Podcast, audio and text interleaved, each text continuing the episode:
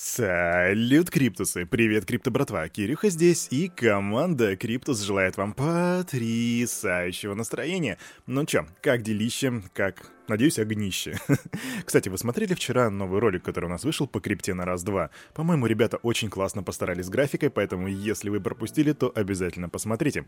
А что нас ждет сегодняшним утром? Ну, как всегда, мы сейчас распакуем рынок, а потом посмотрим, что у нас по новостям. Раз, два, три. Вух! Crypto Steam, как всегда, подготовили заранее рыночек, поэтому я нажимаю, смотрю, что по рынку... И... Ребята, а выглядит все не так уж и плохо. Зеленый цвет, при этом Фатом у нас плюс 18,5%, Нир подрос на 14,4%, Роуз плюс 21,2%. Ой, тут Кардана 5,6% и Матик 9 плюс 2. Ммм, Вася, как вкусно.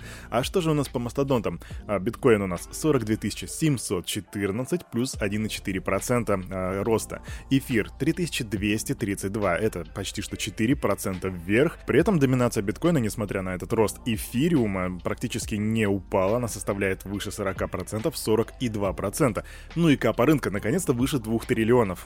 Снова 2,01 триллиона, ребятки, прямо так вот прям чуть-чуть на кончиках пальцев, можно сказать, и мы пробежали 2 триллиона вверх. Но, учитывая волатильность, которая сейчас на рынке, в принципе, завтра мы можем наблюдать уже ниже 2 триллионов, либо чуть уже повыше. Посмотрим, что будет. Индекс страха и жадности 22. Ну и начнем мы с новостей From America. Вчера в 16 часов вечера, вернее, в 18 часов вечера, по Москве председатель ФРС Пауэлл должен был дать показания по денежно-кредитной политике и о ситуации с инфляцией. Пока что информации о том, как там все прошло, у меня нету, однако скажу, что очень часто рынок реагирует на такого рода заседания, и именно показания председателя ФРС будут сейчас очень сильно оказывать влияние на рынок. Так что мы готовимся видеть некоторую такую волатильность, и в принципе ситуация, которую мы видим сейчас на рынке, она уже показывает, что что-то да и происходит. Посмотрим, что будет дальше.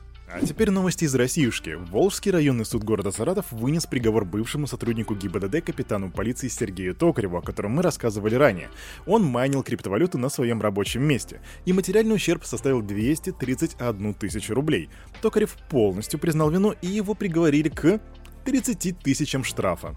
То есть мы видим на одной части чаши весов 231 тысячу, а на другой 30 тысяч, которые он должен заплатить. Хм. И это при том, что мы даже не знаем, и ни мы, ни суд не знаем, сколько же этот чувак по итогу заработал. Однако то, что мы знаем, что, конечно же, его уже уволили из полиции, так что теперь он уже далеко не капитан полиции. Новости криптобирж. Binance наняли бывших государственных чиновников из России и Украины. Цель — это лоббирование интересов и дальнейшее развитие работы в этих странах. Биржа уже наняла на работу бывшего главу департамента сбора и обработки отчетности Банка России Ольгу Гончарову, сооснователя Tokenbox Владимира Смеркиса и Кирилла Хомякова, Господи, простите. Просто это я, это я, Кирилл Хомяков. да, в самом начале, когда только пришел на криптобиржу. Извиняюсь. Кирилла Хомякова на должность генерального менеджера Binance в Украине. Ранее, кстати, он руководил государственным агентством инфраструктурных проектов. Новости по биточку и так скажу, что в биткоин по 100 тысяч долларов уже никто не верит. JP Morgan Chase провели опрос среди своих клиентов о курсе биткоина на конец этого 2022 года. И результаты примерно следующие. Только 5% ждут отметки выше 100 тысяч долларов. Еще 9 верят в 80 тысяч. 41% допускает рост до 60 тысяч. И только около половины видят биткоин на текущих отметках или ниже. Что же все это значит? Ну на самом деле перед вами сейчас такой сентимент-анализ того, что думают люди о биткоине. И фишка сентимент-анализа обычно в том, что он не работает на длинных дистанциях. То есть люди сейчас в моменте только думают о том, что он не будет 100 тысяч долларов. Но стоит произойти чему-то положительному, как их мнение кардинально поменяется. Однако вот вам информация, которую, возможно, вы сможете грамотно использовать. Кстати говоря о биткоине, вчера исполнилось ровно 13 лет знаменитому сообщению Хэлла Фини. 11 января 2009 года Хелл запустил собственную ноду в сети биткоин, после чего написал в Твиттер «Running Bitcoin», то бишь «Запускаем биткоин». Это первое упоминание биткоина в этой социальной сети, то бишь в Твиттере. А, кто такой Хелл Фини? Это один из претендентов на роль создателя первой криптовалюты. И, кстати, я вам скину в э, комментарии в Телеграме ссылочку, где вы сможете прочитать подробное расследование о том, почему Хелл Фини — это, возможно, Сатоши Накамото. Новости альткоинов. Polygon представил решение для масштабирования Плонки 2 на базе доказательств с нулевым разглашением. Че за Плонки 2 такой? Плонки 2 — это рекурсивный снарк, который в 100 раз быстрее существующих альтернатив и изначально совместим с эфириумом. То есть пока, по словам разработчиков, Plonky 2 намного эффективнее представленных на рынке инструментов, и мы будем смотреть за дальнейшей реализацией.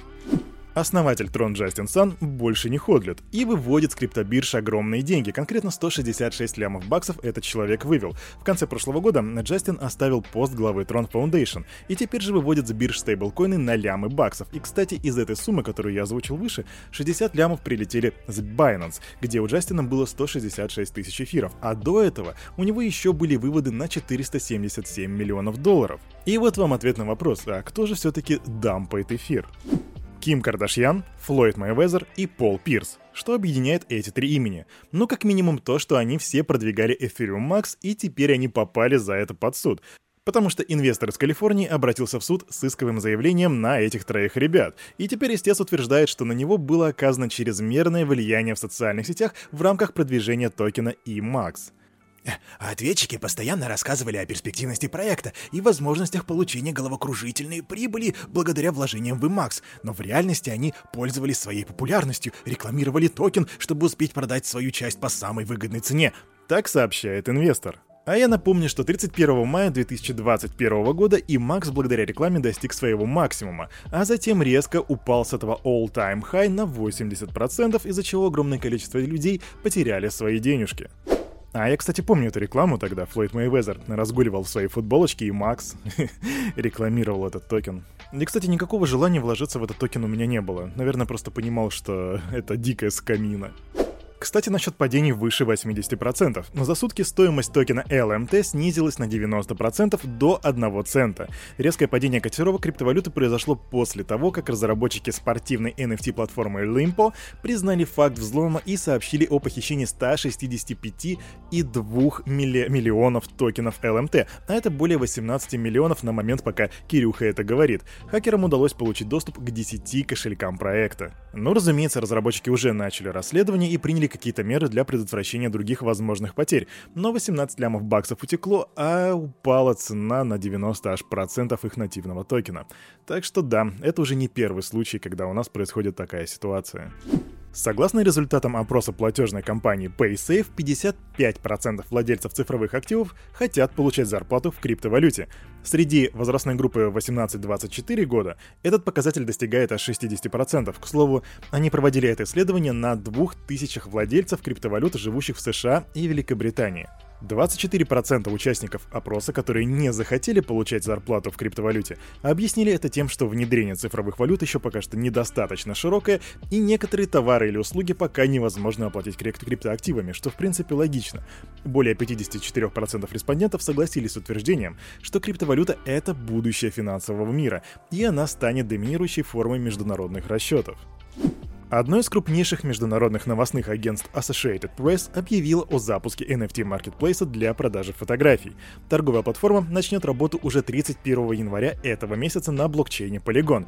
Каждый лот будет содержать дополнительную информацию о месте и дате снимка, а также об использованном оборудовании и технических настройках камеры.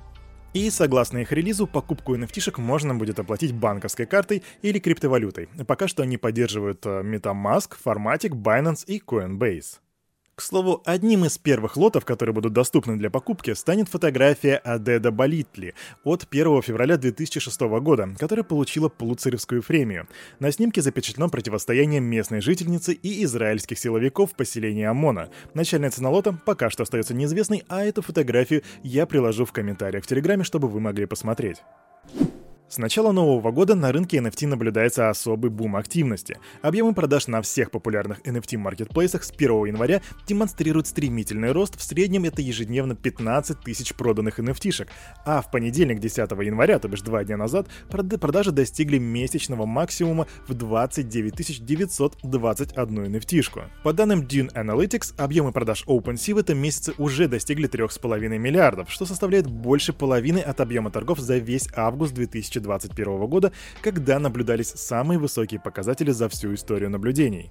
Такой всплеск продаж на OpenSea обусловлен запуском новой NFT-коллекции Panta Beer. Всего за неделю были проданы токены на на 17 тысяч, 125 эфиров или 53 миллиона баксов. Обезьяны от Bored Ape Yacht Club занимают почетное второе место с недельным объемом продаж в 16 658 эфир или 51,5 лямов баксов. Ну-ну, а кто-то говорил, что хайп NFT давно уже ушел. Не тут-то было. А на этом на это утро у парня за микрофоном все. С вами был Кирюха, команда Криптус желает вам потрясающего настроения. И помните, все, что здесь было сказано, это не финансовый совет и не финансовая рекомендация. Сделайте собственный research, развивайте финансовую грамотность и прокачивайте критическое мышление. До свидули!